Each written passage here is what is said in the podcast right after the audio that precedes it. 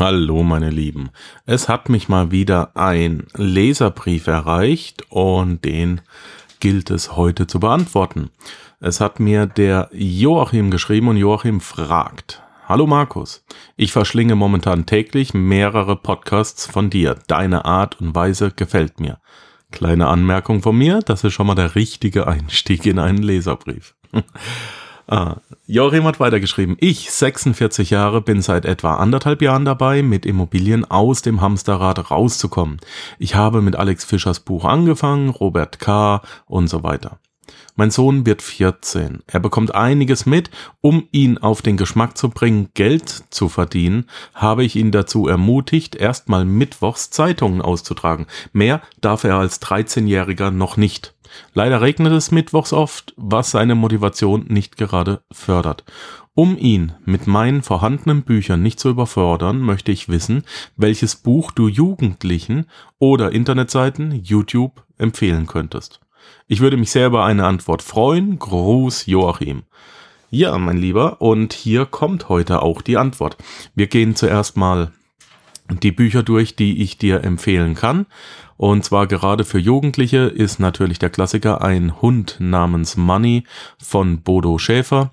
Dann kannst du ihm geben Der reichste Mann von Babylon, auch ein Klassiker von George S. Clayson. Äh, Robert Kiyosaki hat ein Buch für Kinder geschrieben, das es auch auf Deutsch gibt. Äh, Rich Kid, Smart Kid. Und wenn er Robert gleich gelesen hat, also ich habe Rich Kid, Smart Kid selbst noch nicht gelesen, werde es mir aber ähm, auch mal genehmigen. Äh, gib ihm aber auch gleich noch Rich Dad Poor Dad, denn ähm, Rich Dad Poor Dad, come on, das ist nicht so schwer geschrieben, als dass das ein Kind nicht lesen kann mit 13 Jahren. Ähm, es gibt weiterhin Felix und das liebe Geld von Nikolaus Pieper, äh, Der große Plan von Hanno Beck und Juliane Schwoch. Mein lieber guter Freund und ehemaliger Interviewpartner René Hagspiel hat geschrieben Das Geheimnis von Monetia, Teil 1 Das Tor, Teil 2 kommt jetzt dieses Frühjahr raus und Teil 3 diesen Herbst. René Hagspiel hat ein wunder, wunderbares Buch gemacht, ist vielleicht sogar noch für noch kleinere, noch jüngere Kinder, also ist wirklich für Kinder geschrieben, nicht für Jugendliche, aber mir hat's im Jugendalter auch nicht schlecht getan, wenn ich mal jüngere Bücher gelesen habe. Und Anna Prinz aus Heidelberg hat geschrieben Joscha Peach und das Geheimnis des Geldes. Bei dem Buch ist es das Problem, ich habe, ähm, es, es wird überall auf Amazon angeboten, aber Amazon hat es anscheinend nicht mehr. Von daher musst du da mal suchen oder die Anna Prinz mal direkt anschreiben. Die hat auch einen äh, Blog. Die ist Co-Autorin auf dem Blog Finanziell unabhängig mit 30 oder Finanziell frei mit 30. Ich muss noch mal schauen. Moment. Äh, steht hier jetzt gerade nicht dabei, aber anna.prinz.gmx.de.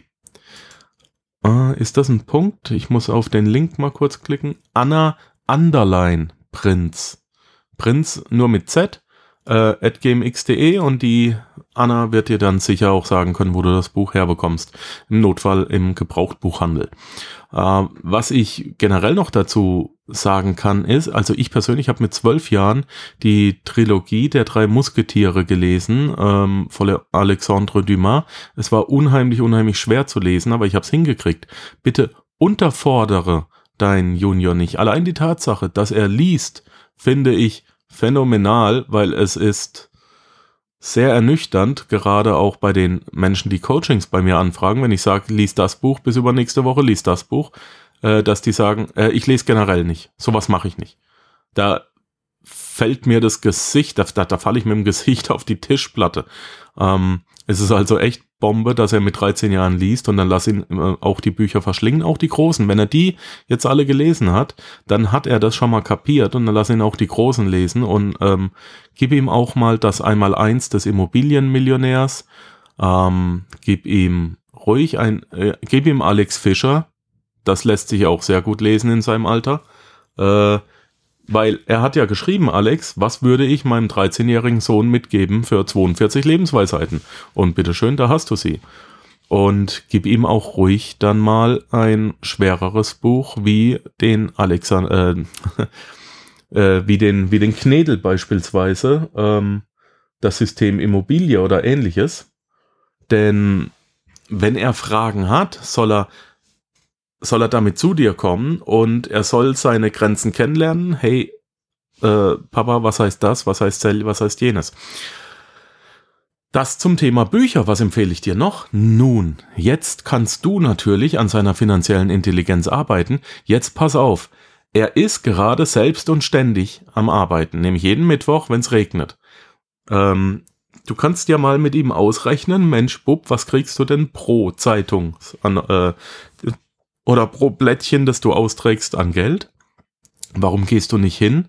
Also Jetzt nur mal eine Beispielrechnung, wenn du pro Blättchen 7 Cent bekommst.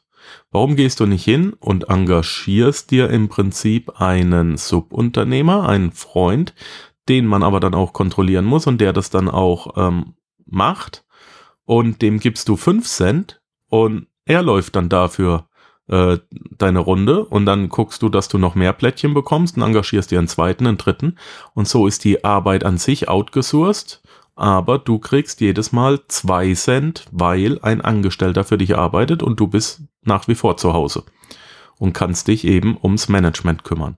Also das ist eine finanzielle Bildung. Ähm, er soll mit deiner Hilfe ein Business aufbauen und nicht selbst und ständig arbeiten. Er hat den Fuß in der Tür, er trägt Blättchen aus, das ist okay. Ähm, er kann sich aber jetzt auch, gerade bei Regenwetter oder generell, mit weniger Geld zufrieden geben, kann ähm, das Business automatisieren und skalieren. Bring ihm das doch mal bei. Nun, was wir weiterhin tun können, ah, es gibt die Webseite geldlehrer.org und ähm, da können wir auch mal drüber stöbern und schauen, was die alles so im Angebot haben.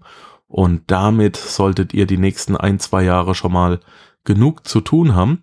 Äh, was du vielleicht auch noch machst, ist, äh, lass ihn eine Finanz, ähm, eine Finanzzielliste schreiben. Ähm, bis wann habe ich das Geld zusammen für meine erste eigene Immobilie? Lass ihn doch mal einen Parkplatz kaufen oder einen Tiefgaragenstellplatz oder äh, ja, eine Garage, die er dann vermietet. Und das vielleicht mit 14. Natürlich hast du deine Finger mit drauf, aber ähm, nur als Lehrer, nur als äh, väterlicher Mentor. Ja, ansonsten hat er die Entscheidungen zu treffen und so weiter. Du musst ihn natürlich vor großem Schaden bewahren. Aber er kann ja ähm, mit seinen Blättchen dann so viel Geld verdienen, dass er sagt, hey Mensch, ich, ein Parkplatz oder eine Garage kostet mich so und so viel. Ja, sagen wir mal 6000 Euro, da muss ich hinkommen. Und dann soll er ausrechnen, was seine Rendite ist eine Eigenkapitalrendite hat er ja nicht, da er 100% Eigenkapital aufbringen muss. Aber das ist doch auch schon mal in Ordnung, wenn er mit 14 äh, schon die ersten Mieteinnahmen hat oder mit 15. Solche Sachen würde ich mit ihm machen und würde mir, ne, Immobilie ist ja nicht eine Wohnung, sondern eine geografische Fläche, die man nicht wegtragen kann. Und so kannst du ihn da ranbringen. Ansonsten wünsche ich dir einen wunderschönen Tag. Ich hoffe, damit geholfen zu haben. Äh, wir hören uns morgen wieder. Morgen gibt's was ganz Spannendes, denn es ist der 25. Januar und die meisten, Men äh, ein, ein Großteil der Menschen der Welt, deutlich mehr als wir Europäer, feiern morgen Neujahr. Und was es damit auf sich hat und warum das mit Geld zu tun hat, sogar sehr viel, äh, das werden wir morgen klären. Ich glaube, ich habe da eine ganz interessante Story ausgegraben. Ansonsten denke mal dran, sei die Stimme, nicht das Echo.